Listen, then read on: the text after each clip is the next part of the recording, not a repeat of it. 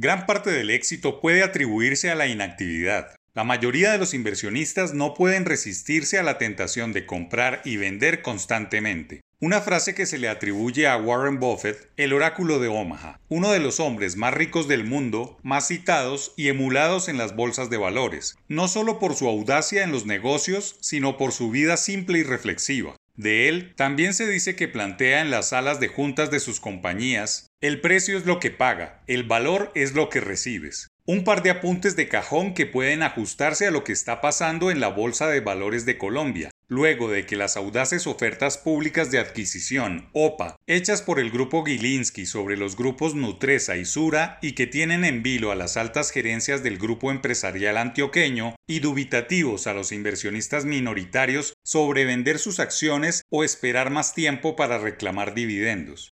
Hasta ahora, lo único cierto es que la noticia despertó a una bolsa de valores dormida en donde nada pasaba. No se movían sus índices y era noticia porque las empresas se deslistaban.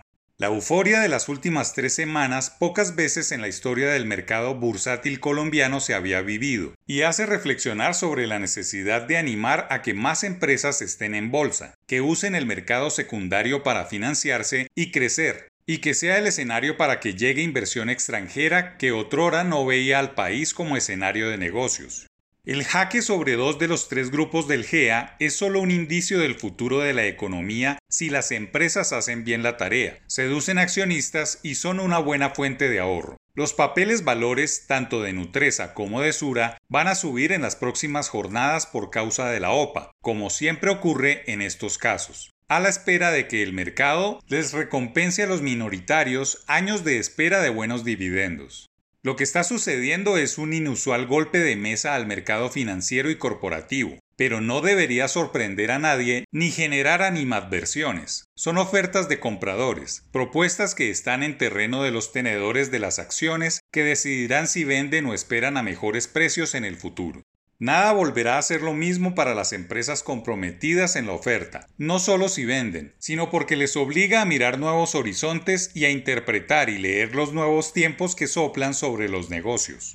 Peter Drucker, otro gurú del empresarismo, plantea en sus textos que la planificación a largo plazo no es pensar en decisiones futuras, sino en el futuro de las decisiones presentes. Son operaciones de mercado y lo que antes sonaba a jugadas maestras de protección de mercados, ahora son auténticas habitaciones de pánico. Parafraseando a Keynes, los mercados pueden mantener su irracionalidad más tiempo del que tú puedes mantener tu solvencia justo en un momento de regreso a la normalidad en donde la pandemia cambió muchas cosas, eliminó fronteras físicas y políticas, haciendo que los capitales fluyan por los países y busquen grupos empresariales encadenados, bien manejados y con prometedora expansión regional. No es fácil ni simple vaticinar lo que va a pasar con esas valiosas empresas el otro año. Seguro seguirán igual de fuertes. Lo único es que atraviesan una auténtica época de cambio.